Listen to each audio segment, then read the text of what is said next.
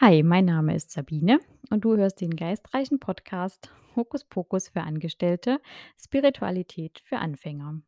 Ich bin ganzheitlicher Personal- und Business Coach, habe aber auch viele Jahre in der Automobilindustrie, in Großkonzernen gearbeitet und da hatte das Thema Spiritualität für mich überhaupt keinen Platz. Ich habe mich ganz klassisch als Kopfmenschen bezeichnet. Im Konzern zählen eh nur Zahlen, Daten, Fakten und ja, das Thema war für mich ganz weit weg. Und erst in der Selbstständigkeit habe ich mich da einigen Themen viel mehr angenähert und ich möchte dir mit dem Podcast einfach die Möglichkeit geben, dich an bestimmte Themen ranzutasten, einfach mal hinzuhören und ähm, ja, viele Aspekte auf eine ganz lockere, humorvolle Art und Weise mit dir zu besprechen. Und wie schon angekündigt in meiner Mini-Willkommensfolge möchte ich heute mit dir über das Thema Fasten sprechen. Das Thema ist ja auch gerade ein Stück weit aktuell, denn gerade typisch eigentlich so Winter Richtung Frühjahrszeit, äh, wird gerne gefastet. Manche nutzen auch einfach die Zeit zwischen Karneval und Ostern, um zu fasten und da einfach mal auf Alkohol zum Beispiel zu verzichten oder auf Zucker oder auch auf Fleisch. Aber ich spreche wirklich konkret über das Thema Heilfasten nach Buchinger. Das heißt, auf kompletten Verzicht von fester Nahrung und auf, äh, wirklich eine ganz reduzierte, äh, Kalorienzufuhr sich umzustellen, maximal 400 Kalorien in Form von Brühe und Saftschorle. Und auch damit hatte ich lange, lange Zeit Berührungsängste. Ich habe mir die ganze Zeit gedacht: „Das könnte ich nie machen, das kann nicht gesund sein. Wozu soll das eigentlich was bringen?“ und ich möchte in dieser Folge einfach erzählen, was das Heilfasten bedeutet, was es im Körper auch bewirken kann und natürlich auch, wie ich dazu gekommen bin, was ich für Effekte damit im Körper auch erreicht habe. Und ja, vielleicht interessiert dich das Thema, würde mich freuen, wenn du weiter dran bleibst und gern ein bisschen mehr über das Thema Fasten erfahren möchtest. Ich habe das erste Mal in 2019 gefastet und ich bin tatsächlich dazu gekommen, einmal aufgrund von meiner Schwester, die nämlich schon mal eine Fastenkur gemacht hat und da total happy war.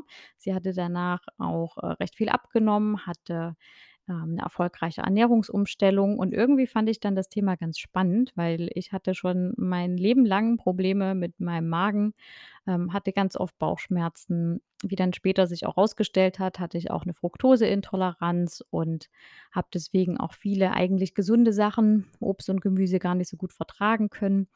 Und deswegen hat mich dann das Thema irgendwie so ein bisschen gepackt und ich habe mich weiter informiert und dann wirklich festgestellt aufgrund von ganz vielen Berichten und Dokumentationen, dass das Fasten echt viel im Körper auslösen kann. Und auch nicht nur körperlich, sondern auch mental, weil man ja schon auch ein Stück weit seinen ganzen körperlichen und geistigen Ballast mal über Bord wirft. Und das Fasten ermöglicht dem Körper, sich noch mal mehr selbst zu reinigen. Das heißt, wenn der Körper nicht mehr damit beschäftigt ist, äh, ständig sich um die Verdauung zu kümmern, dann werden die Selbstheilungskräfte im Körper noch mal ganz anders angeregt. Und bei mir hatte das tatsächlich die Folge, dass ich sage, dass ich seit dieser Fastenwoche meine Fructoseintoleranz nicht mehr habe und Fruchtzucker wieder viel, viel besser vertrage. Denn man sagt auch so grundsätzlich, dass gerade so Allergien und Unverträglichkeiten eher von einem zu viel kommen. Das heißt, ähm, dass wir unseren Körper überlasten mit Nahrung. Es wird ja auch ständig und überall Essen angeboten. Äh, die Gefahr ist groß, dass wir mal eben schnell irgendwo uns was holen und wieder zwischen den Mahlzeiten noch irgendwo was snacken. Und das ist einfach nachgewiesenerweise nicht gut für den Körper, weil er einfach gar keine Pausen hat, um sich zu regenerieren. Und ich kann dir auch ein bisschen was über meine erste Fastenwoche erzählen.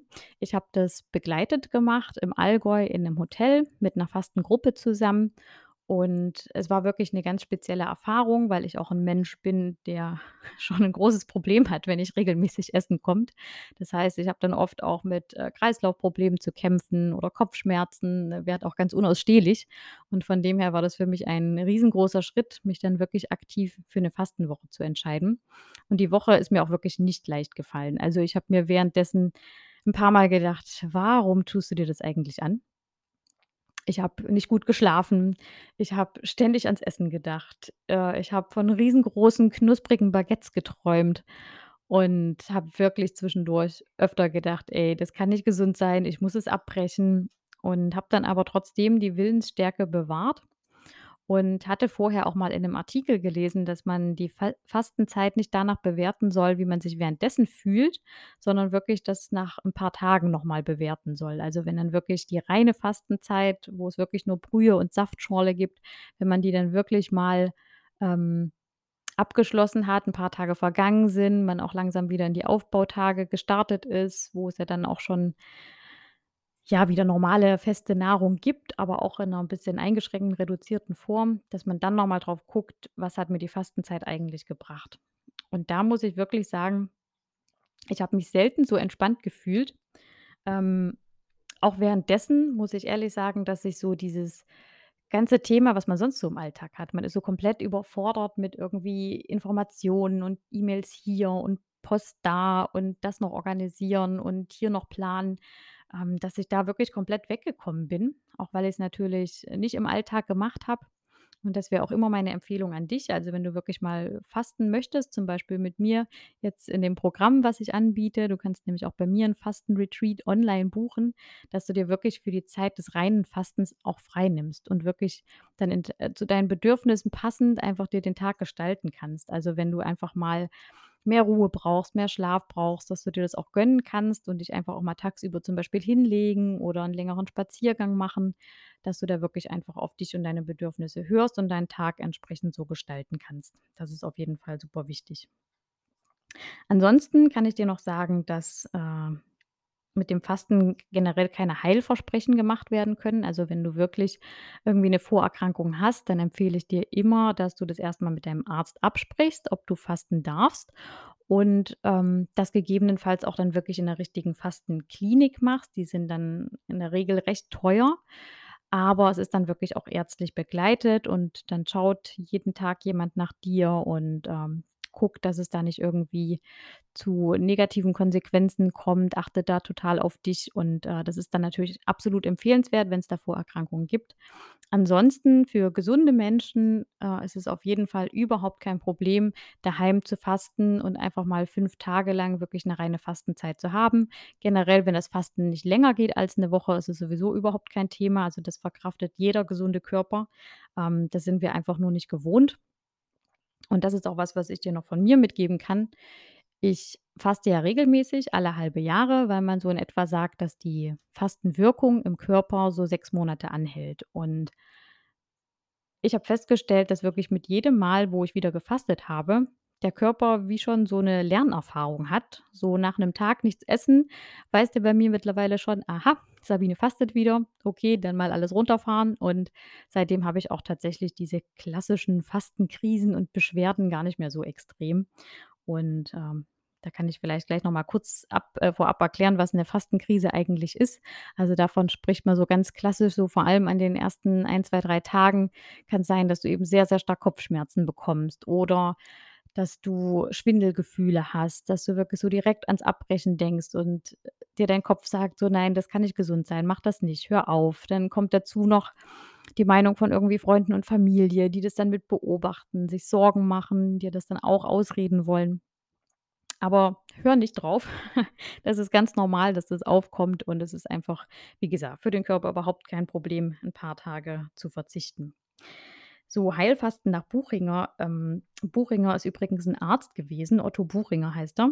Das ist, ähm, der Begründer quasi des Heilfastens und er ist drauf gekommen, dadurch, dass er selbst schweres Rheuma hatte in den Gelenken und hat dann 'ne Fastenkur von, äh, 3 Wochen gemacht bei einem Kollegen von ihm und war dann so happy mit den Ergebnissen, dass er, ja, eine Fastenklinik gegründet hat, unter anderem am Bodensee und die wird, glaube ich, auch heute noch betrieben. Also, in, keine Ahnung, 2., 3., 4., wie auch immer Generation. Und, ähm genau, und er hat sich da einfach hat die positive Wirkung des Fastens einfach den Selbstheilungskräften des Körpers zugeschrieben. So, wie läuft nun so 'n Fastentag klassischerweise ab? Ähm, es gibt viel Tee, in erster Linie ganz, ganz viel Tee und viel Wasser. Also, das heißt, du sollst auch stilles Wasser nur trinken, äh, nichts irgendwie mit Kohlensäure, um da den Körper nicht zusätzlich zu belasten. Es gibt am Tag außerdem eine Gemüsebrühe, also wirklich nur die reine Brühe, die du dir vorab selber vorbereitest und, ähm, auch noch mal 'ne Saftschorle am Tag. Und zusätzlich, wenn du irgendwie Probleme mit dem Kreislauf bekommst, dann darfst du auch mal bis zu 2 Löffel Honig am Tag zu dir nehmen, aber trotzdem bitte nicht mehr, weil ansonsten, ähm, ja, regst du einfach wieder 'nen Appetit an, nimmst unnötig, äh, Kalorien zu dir und das wollen wir eigentlich vermeiden. Also, das eher im Notfall und so läuft prinzipiell so 'n Fastentag ab. Jetzt habe ich dir mal so grundlegend erklärt, wie 'ne Fastenkur aufgebaut ist, wie das abläuft und ich persönlich, hast du ja bestimmt jetzt auch rausgehört, ich bin 'n riesiger Fan und Verfechter vom Fasten und deswegen biete ich auch begleitete Fastenkuren an in unterschiedlichen Formaten.